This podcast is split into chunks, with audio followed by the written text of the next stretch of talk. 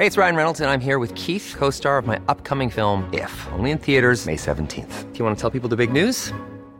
All right, I'll do. Sign up now and you'll get unlimited for $15 a month in six months of Paramount Plus Essential Plan on us. Mintmobile.com slash switch.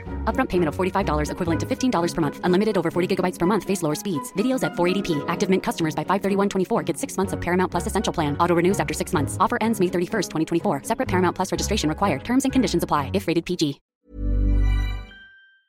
La organización Amnistía Internacional lanzó un comunicado en el que rechaza la decisión de las y los senadores de legalizar la militarización en México. Hace unos momentos se le, eh, le decía a usted que el presidente Andrés Manuel López Obrador destacó que esta semana será de festejos patrios y el desfile cívico-militar estará dedicado a la Guardia Nacional.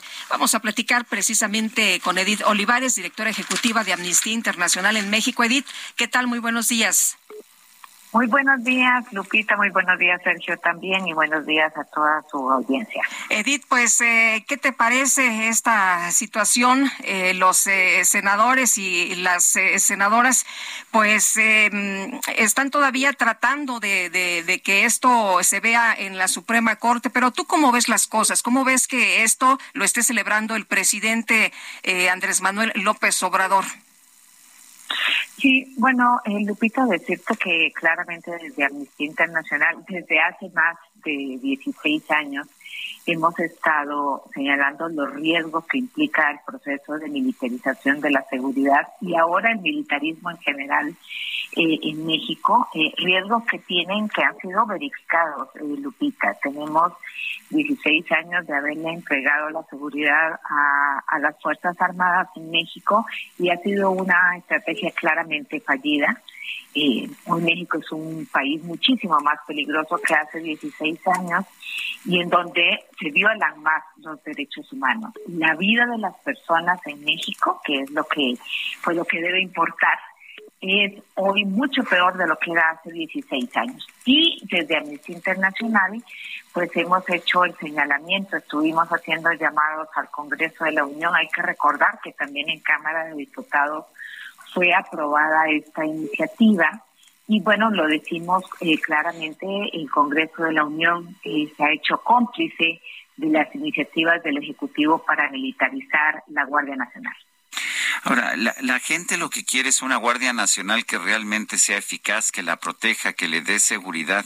Y si vemos las encuestas, pues parece pensar que la Guardia Nacional Militar tiene mayores posibilidades de darle esa seguridad que las policías locales o las policías civiles. ¿Qué piensan ustedes?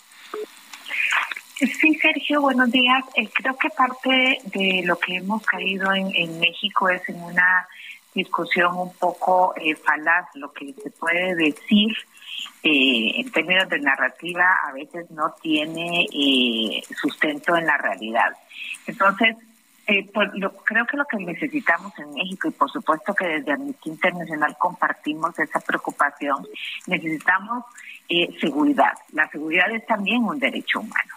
Eh, quien nos brinde esa seguridad es el, digamos, tal vez el punto de diferencia. Y nosotras, desde Amnistía Internacional, eh, creemos, estamos convencidas que en México, como en cualquier otro país del mundo, la seguridad debe brindarnos, debe brindárnosla una corporación civil que tenga todas las capacidades, los recursos, el personal, el equipamiento para garantizar que tenemos seguridad y vigencia de todos los demás derechos humanos.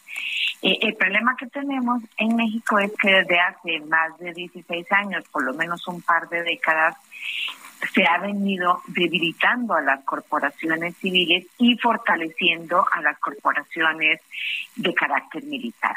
Y las están fortaleciendo no solamente a través de equipamiento, de recursos, bueno, en el presupuesto de egresos de la Federación para el próximo año, ya la Secretaría de la Defensa Nacional va a ser la segunda secretaría con mayor presupuesto en este país pero además se fortalece por la vía de la narrativa. Tres presidentes seguidos, Sergio, eh, eh, Felipe Calderón, Enrique Peña Nieto y ahora Andrés Manuel López Obrador constantemente señalan que nuestra seguridad solamente puede estar en, en manos de militares e incluso un, un planteamiento que nos parece muy grave, que es que los militares lo hacen todo mejor hacen mejor las vacunas, hacen mejor los trenes, hacen mejor eh, la seguridad de o la gestión de los aeropuertos, pues ahora está el Internet y claro, esto va filtrándose en las percepciones de las personas.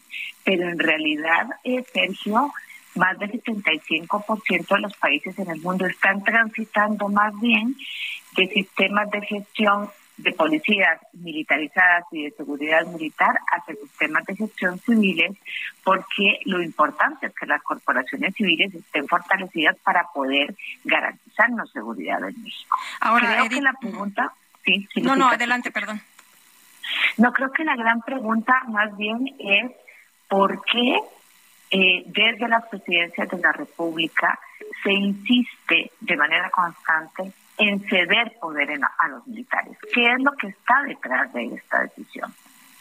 Eh, Edith, eh, justo coincide con lo que te quería preguntar. El presidente ha mencionado que él estaba en contra de la presencia de los militares en las calles, pero cuando llega al, al gobierno se da cuenta de la situación que era tan grave que se convenció de que no era lo mejor regresar a los militares. Eh, efectivamente, eso es lo que ha dicho el presidente de la República, entre, otras eh, cosas que ha señalado en, en, las mañaneras. Y probablemente la, la pregunta es de qué más se han dado cuenta los presidentes de la República con respecto cuando llegan al poder, ¿no?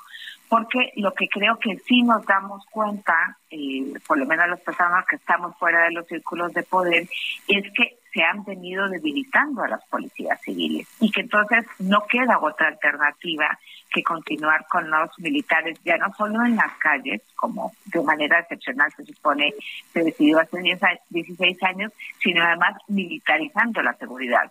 Yo quiero enfatizar y recordarnos a todas que nos quedamos ya sin una policía de carácter federal. No tenemos una corporación civil federal.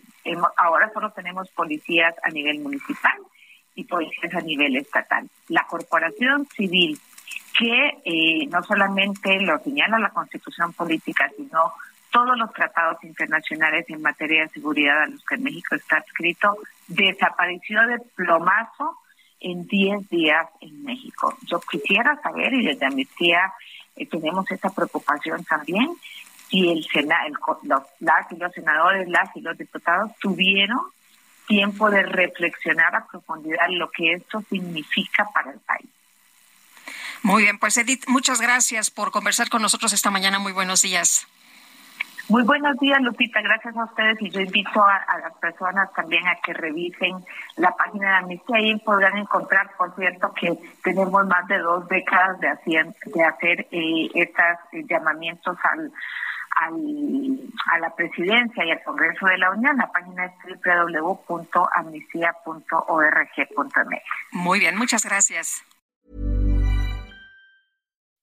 When you make decisions for your company, you look for the no-brainers. If you have a lot of mailing to do, stamps.com is the ultimate no-brainer. Use the stamps.com mobile app to mail everything you need to keep your business running with up to 89% off USPS and UPS. Make the same no-brainer decision as over 1 million other businesses with stamps.com. Use code program for a special offer. That's stamps.com, code program.